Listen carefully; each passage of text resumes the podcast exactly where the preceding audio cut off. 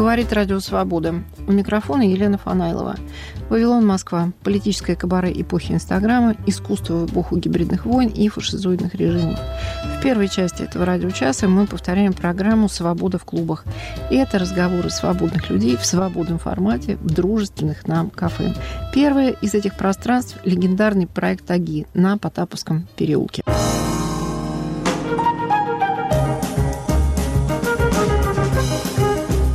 Миф об империи – Программа записана в конце 2008 года после российско-грузинского военного конфликта. Обсуждали политолог и историк Станислав Каспе и Ирина Каспе, историк культуры. Оба работают вне России после вторжения в Украину. Историк, автор нескольких учебников истории России Игорь Далуцкий. В 2003 году с его учебника «Отечественная история 20 век» снята рекомендация к преподаванию в школе по так называемому письму ветеранов. В разговоре участвуют искусствовед Давид Риф и философ Алексей Пензин. Оба работают в Европе со второй половины десятых годов. Начинаем с комментария Станислава Каспе. Возможно ли понимание империи как мифа и идеи? Мне не нравится постановка вопроса об идее империи, потому что, с моей точки зрения, империя – это политическая форма. И как форма она нейтральна. Она может быть наполнена разным содержанием, точно так же, как и государство, как э, любая другая политическая или социальная общность. Видимо, нужно говорить о том, что империи бывают разные. Мы знаем империи, наделенные прямо тоталитарными свойствами.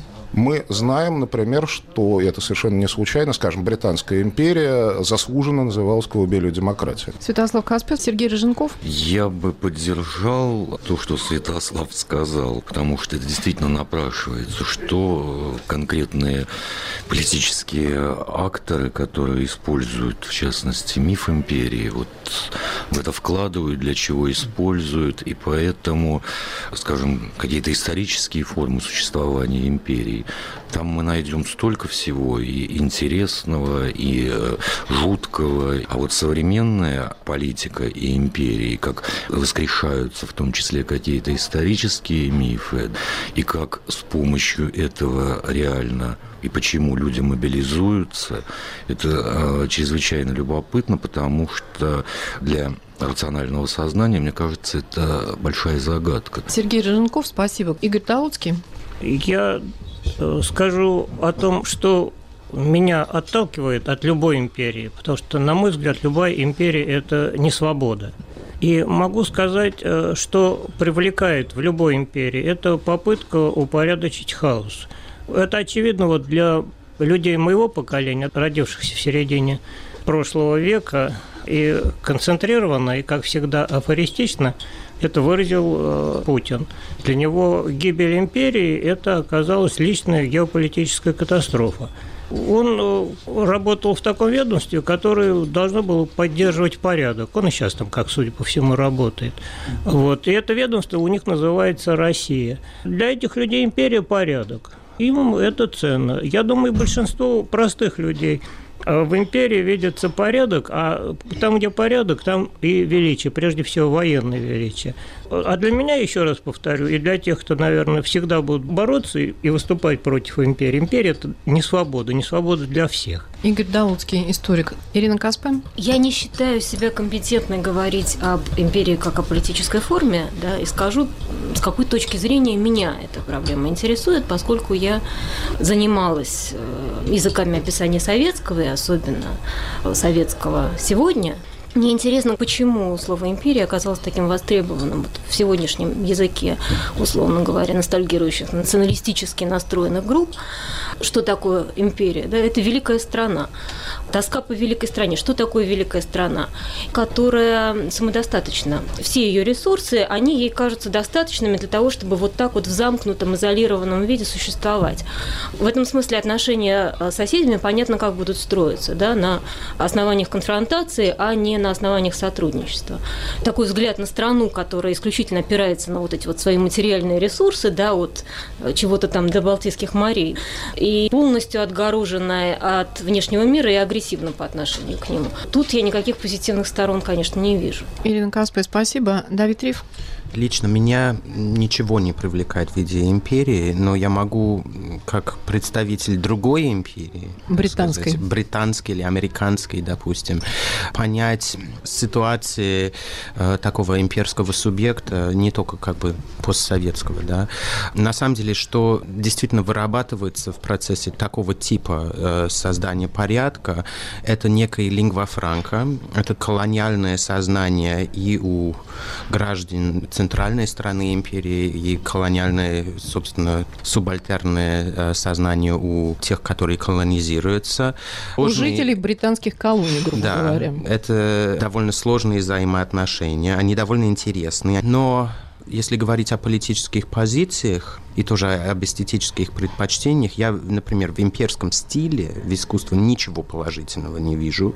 Если говорить о политических позициях, мне кажется, что любой человек, который как-то мыслит рационально и не покупается мифами о великом порядке в мире, должен отвергнуть идеи империи, именно империи, мир един, и не должны быть такие порядки. То есть я согласен с идеей, что империя означает не свобода для всех в том числе для колонизаторы. Спасибо, Давид. Алексей Пензин, пожалуйста. Мы здесь должны, конечно, различать понятие политическая философия существующей империи, как бы, да, и национального государства, и, собственно, как бы, если империя кажется даже более архаичным по такой политической модели, там, если вспомнить Римскую империю, азиатские империи и так далее, да, то, собственно, идея национального государства возникает в новое время, да, имеет своих идеологов, философов, которые обосновали саму эту идею, там, начиная с Гоббса. А Имперские идеи, как бы они вот всегда, вот, мне кажется, возникают как некая реакция, противоборствующая тенденция вот в такой политической мысли и вообще в политике. Там вот с 19 века начинается, действительно достигает своего рассвета вот, колониальная, такая викторианская Британия. И, собственно, это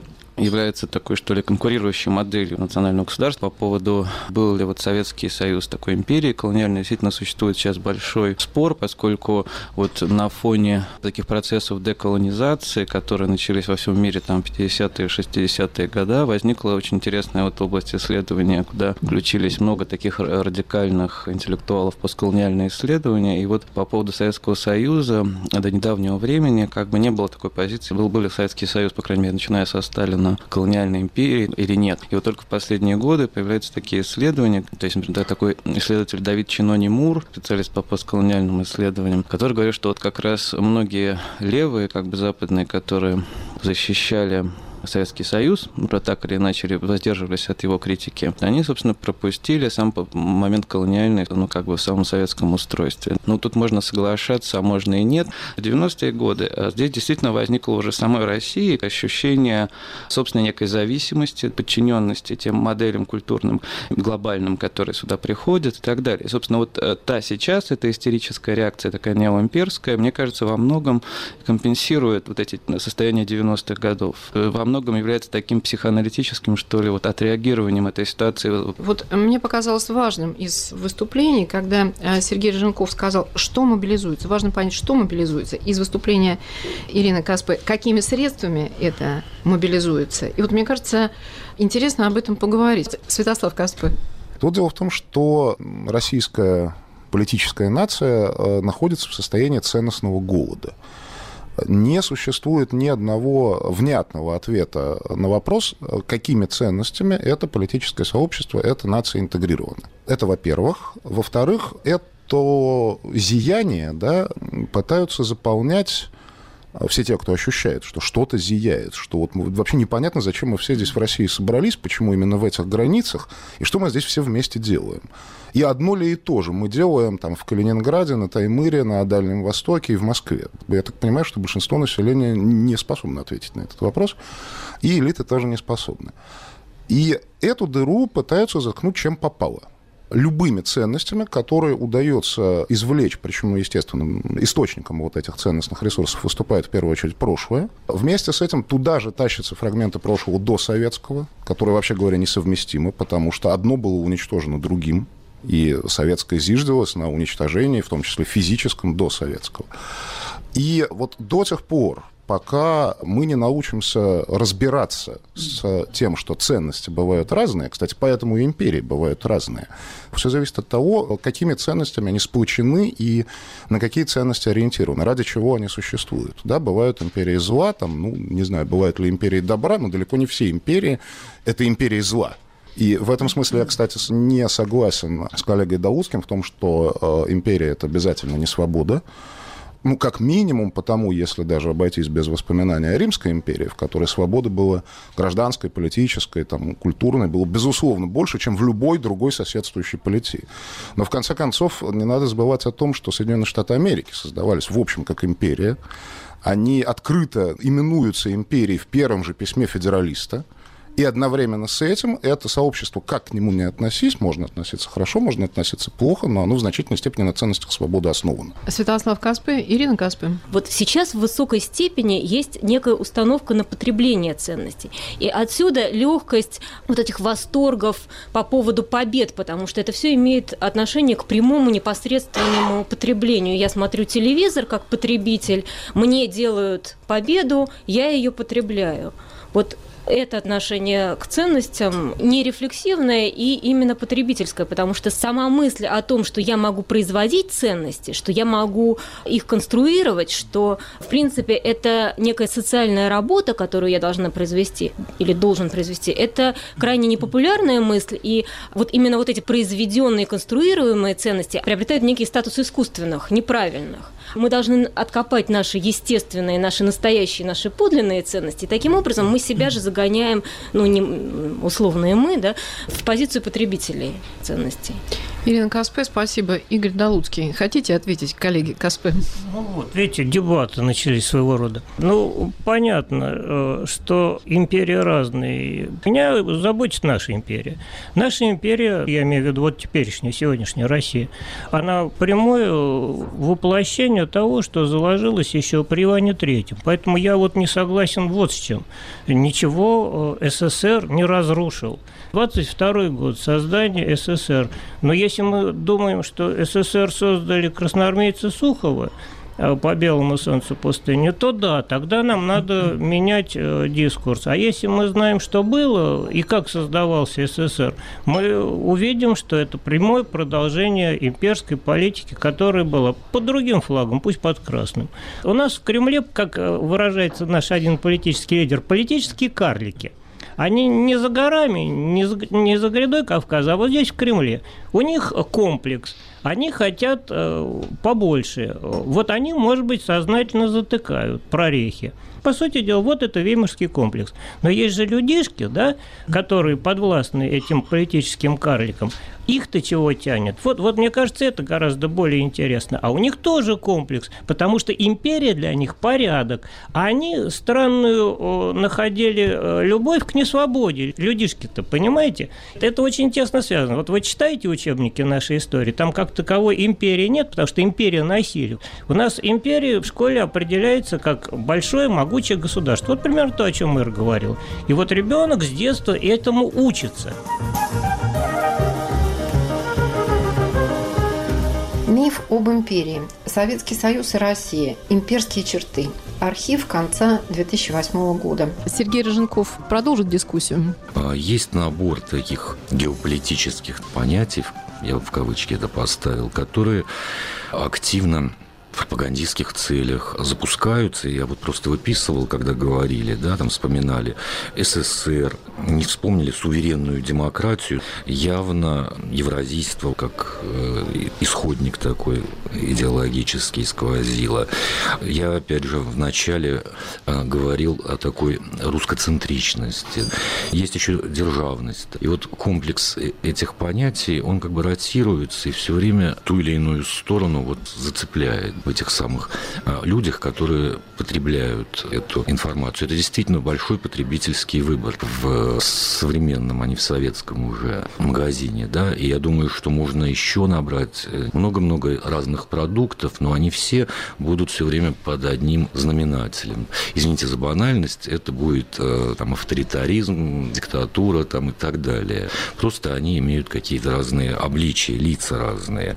И я не думаю, что люди сами по себе, они как-то уж очень склонны воспринимать это имперскость, державность и так далее. То есть они живут своей жизнью, зарабатывают, э, детей воспитывают. Никто из них не является специалистами, э, ну, как бы социальным мышлением не обладают, потому что это профессиональное такое как бы качество, довольно-таки трудно вырабатываемое. Я как преподаватель могу точно это сказать. То, что они мифами питаются, это как бы нормально. Проблема в том, что, может быть, мифы не конкурируют никак, да, вот как вот уже Чубайс же произносил слова, там, либеральная империя, например, то есть сами граждане это табула раза во многом, потому что они не могут до момента самоорганизации придумать и продвинуть какие-то свои ценности. Сергей Рыженков, спасибо.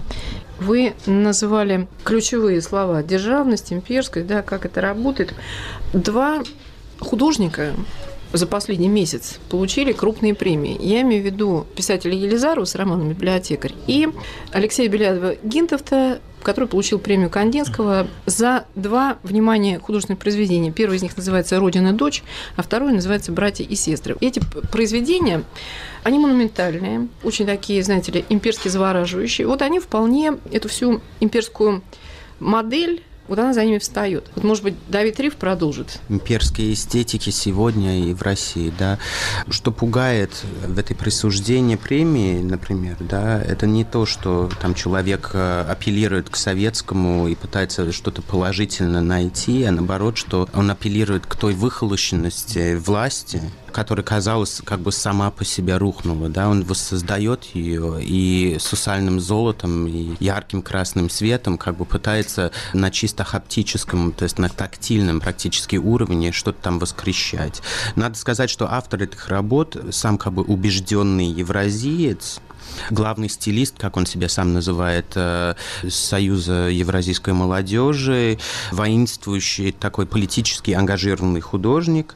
Но вот что интересно, что действительно и экспертам, искусствоведам, и, что важнее даже, клиентели галереи этого художника, большая московская буржуазная галерея, этот стиль действительно нравится. Афишируется действительно величие, власть, витальность, и все говорят, что нам это нужно. А потом солидаризируется эта элита с идеей, что действительно, да, вот наши танки должны дойти до Тбилиси, и все так, то есть это все в комплексе э, преподносится, причем словами, но мы вообще не имеем никакие политические взгляды, нам просто это нравится. Они делают сознательно в состоянии кризиса какой-то свой собственный выбор.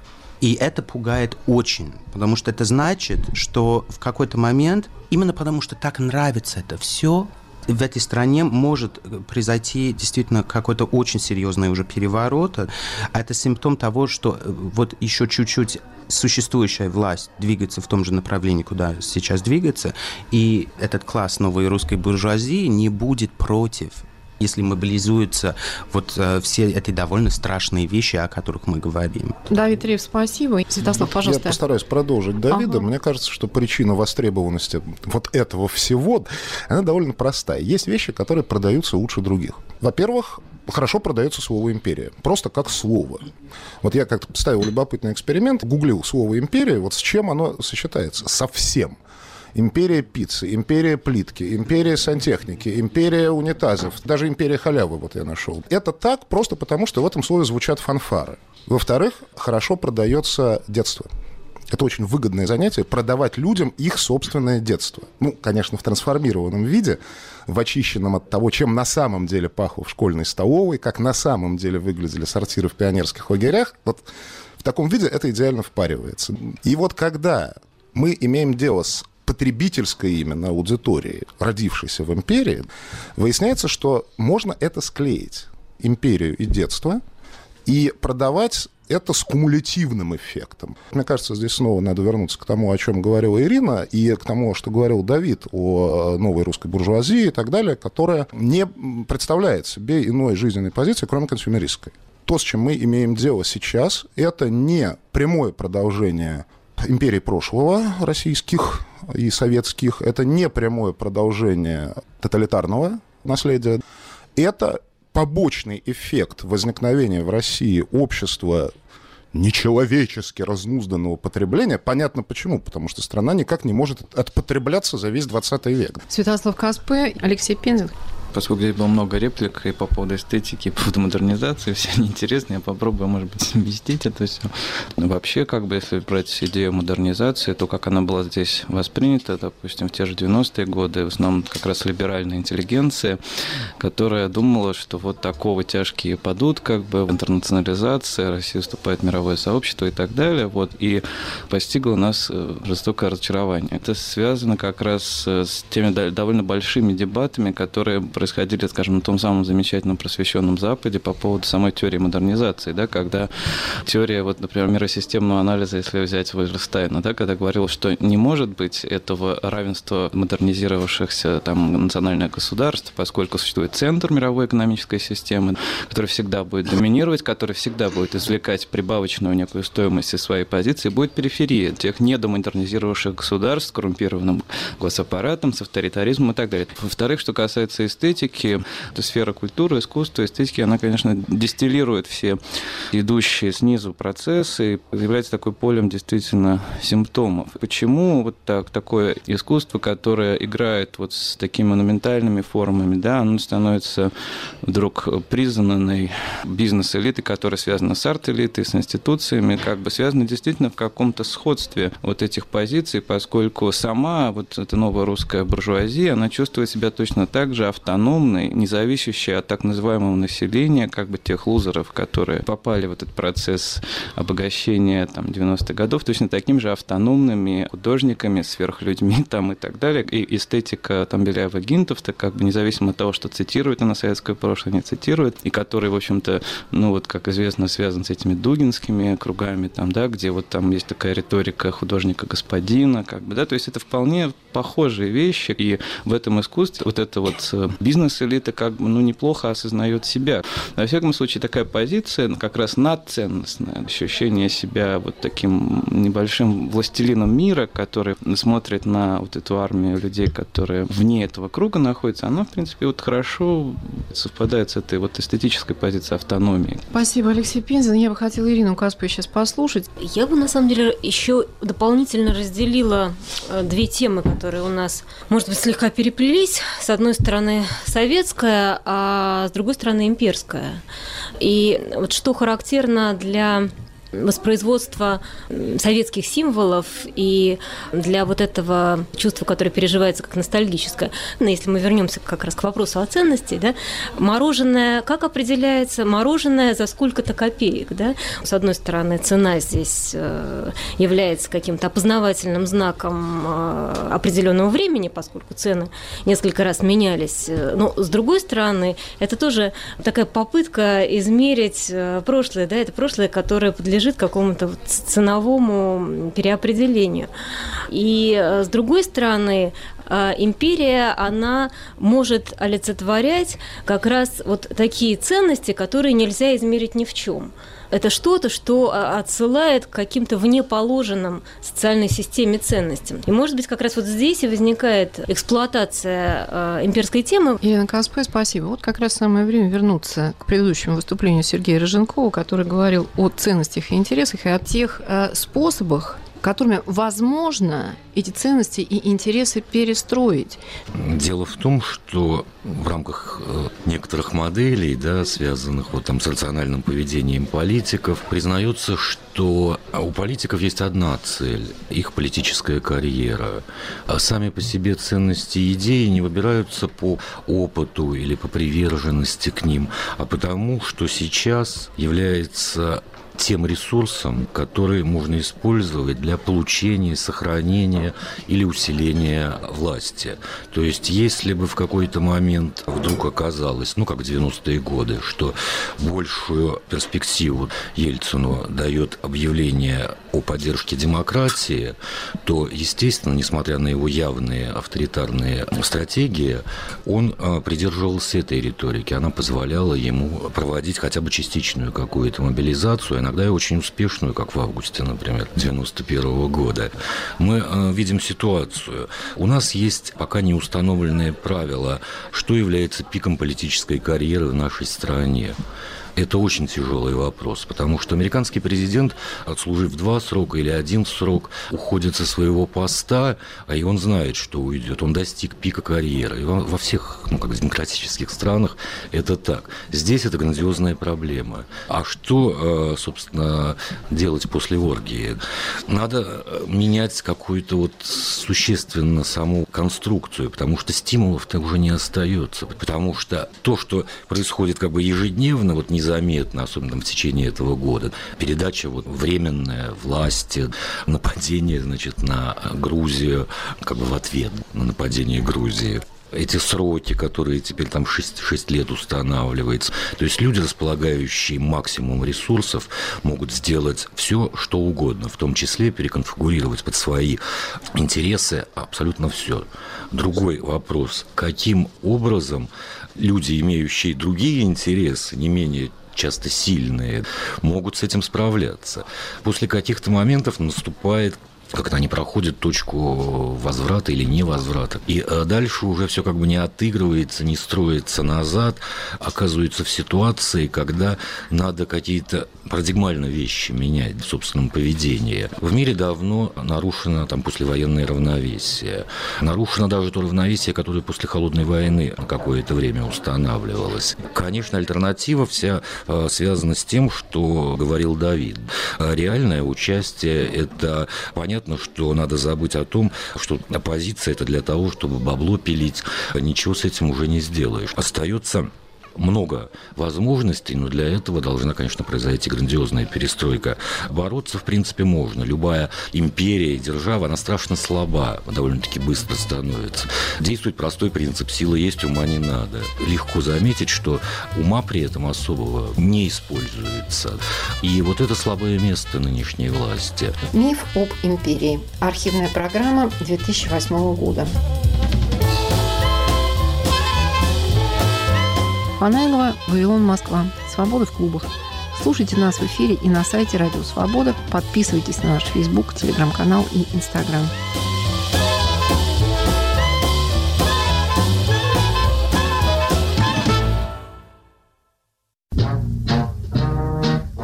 Обратный адрес – я Владимир Абаринов, и это пятый сезон моего подкаста о людях и событиях на перекрестке культур России и Америки. Я верно служил советской стране чекистом. Империализм всегда умел посмотреть на себя с иронией. Телевидение создавало в некотором роде нацию. Слушайте «Обратный адрес» в эфире «Радио Свобода» вечером по пятницам, начало 18 часов 5 минут.